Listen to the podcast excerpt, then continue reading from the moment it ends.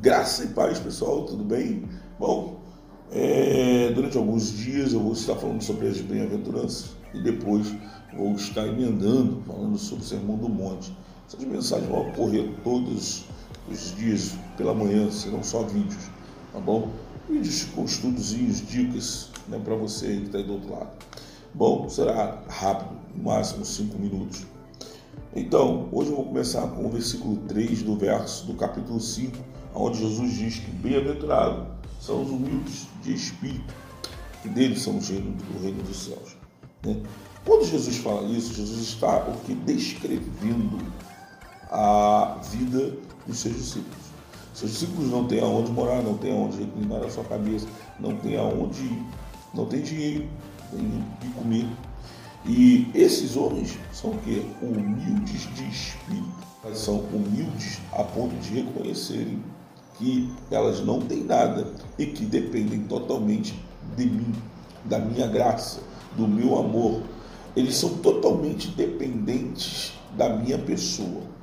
Agora veja, é, nós vivemos num mundo hoje, então, infelizmente, nós estamos à procura de Jesus é, por aquilo que ele pode nos dar, por aquilo que ele pode nos conceder. Os discípulos, por sua vez, quando caminhavam com Jesus, eles caminhavam para procurar conhecer cada vez mais o Senhor.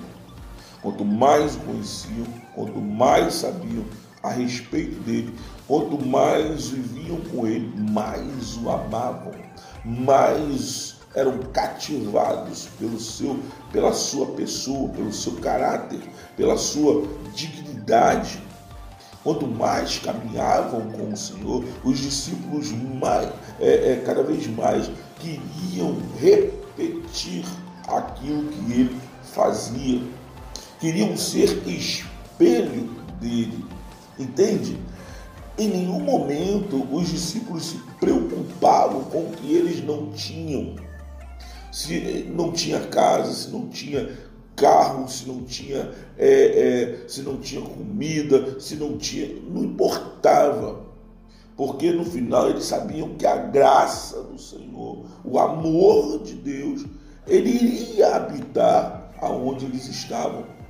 Eles confiavam em Deus, eles acreditavam em Deus, eles sabiam que Deus era poderoso para trazer para trazer muito mais do que aquilo que eles estavam até mesmo pensando.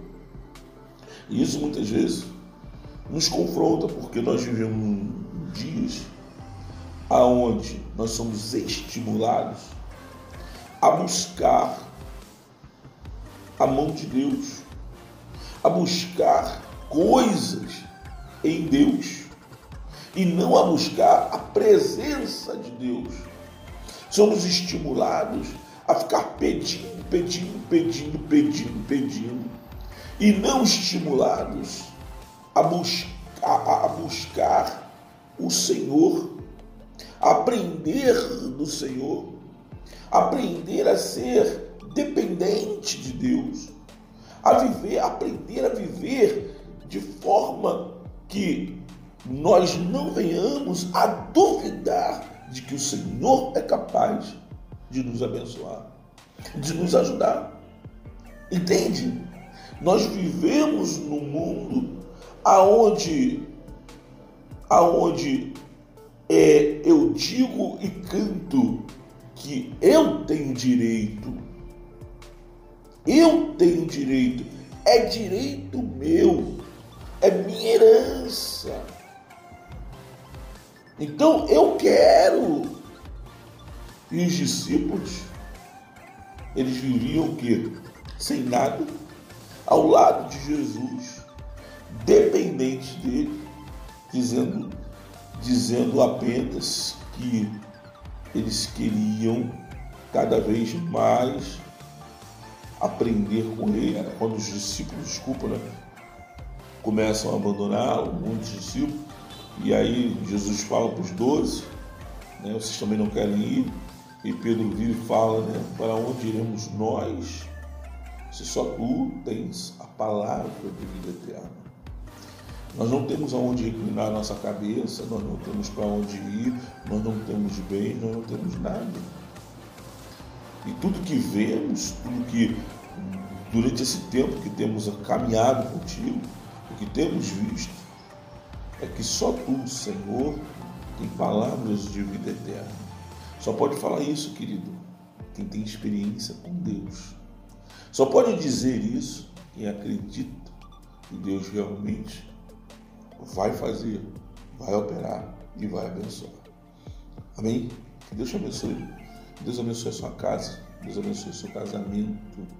Pense nessa palavra para o seu casamento. Às vezes as coisas estão faltando, as coisas estão, né? Tá tudo aí embaralhado, uma confusão só, e você fala, começa um a acusar o outro. Não acusa não. Faz igual o Jó. Ó, fica quieto, coloca na mão do Senhor, confia.